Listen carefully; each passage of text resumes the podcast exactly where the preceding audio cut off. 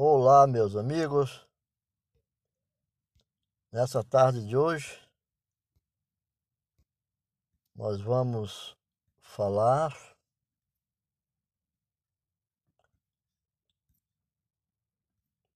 de um assunto muito interessante. Quando nós queremos fazer um, uma obra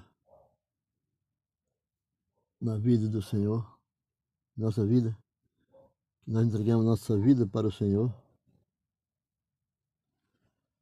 entregamos nossa vida para o Senhor, aparecem mil coisas para nos atrapalhar. E muitas vezes coisas que não tem nada a ver com as nossas vidas, é o segundo plano, a gente às vezes obedece. Mas tudo que é diferente,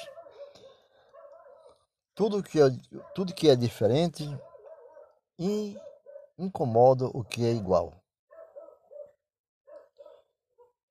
Viver em função da aprovação alheia não é viver, é representar, não importa a situação. Nunca deixe as suas emoções serem maiores que a sua inteligência.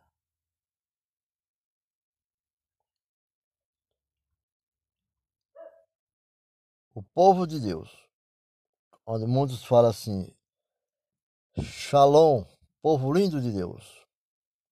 Pense assim.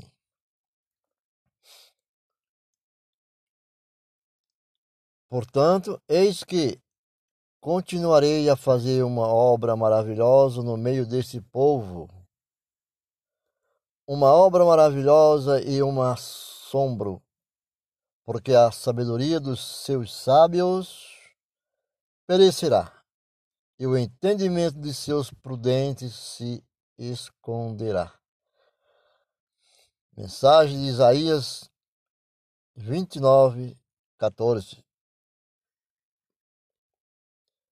Essa mensagem. E chegando o sábado, começou a ensinar na sinagoga Jesus Cristo, e muitos, ouvindo-o, se admiravam, dizendo: De onde lhe vêm estas coisas?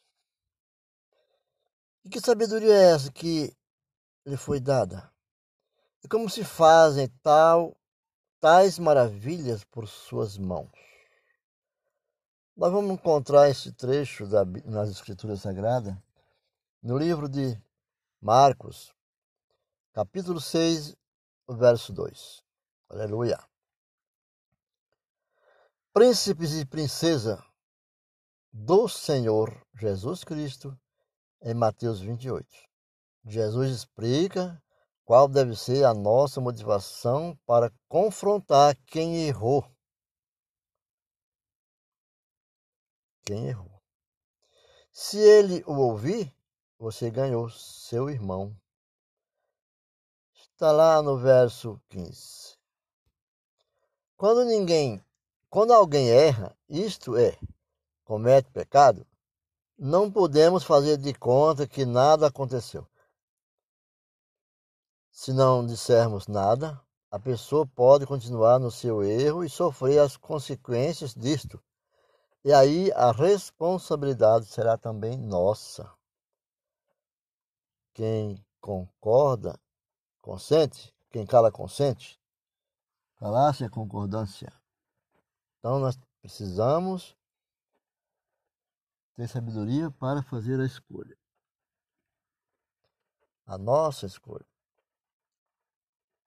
Mas também não podemos apontar o dedo buscando condenação a todo custo. No versículo, no, no versículo 6 primeiro de, de é, em Gálatas, Gálatas 6, primeiro. Paulo diz que isso deve ser feito com mansidão. Apesar, a pessoa mansa é pacífica, ela não quer conflito. Sabe que o que está em jogo aqui é o relacionamento entre pessoas que errou E Deus não e Deus não há reparação de um dano que ela mesma talvez tenha sofrido. É por isso que Paulo continua dizendo que é preciso ser espiritual para restaurar alguém. Espiritual para restaurar alguém. Espiritual é a pessoa ciente do perdão de seus próprios pecados. Eu tenho que ter ciência dos meus pecados. Eu tenho que pedir perdão dos meus pecados. Ser ter um coração segundo a vontade de Deus, não a minha. Ela foi perdoada. Então, a espiritual é a nossa ciência, está ciente do perdão de seus próprios pecados. Ela foi perdoada. E por isso, agora consegue ajudar outras pessoas a encontrar o mesmo perdão. A obrigação de quando nós erramos e pedimos perdão e recebemos a graça e a bênção de sermos perdoados. Nós temos que dar testemunho desse perdão e ajudar aqueles que estão errando, cometendo pecado.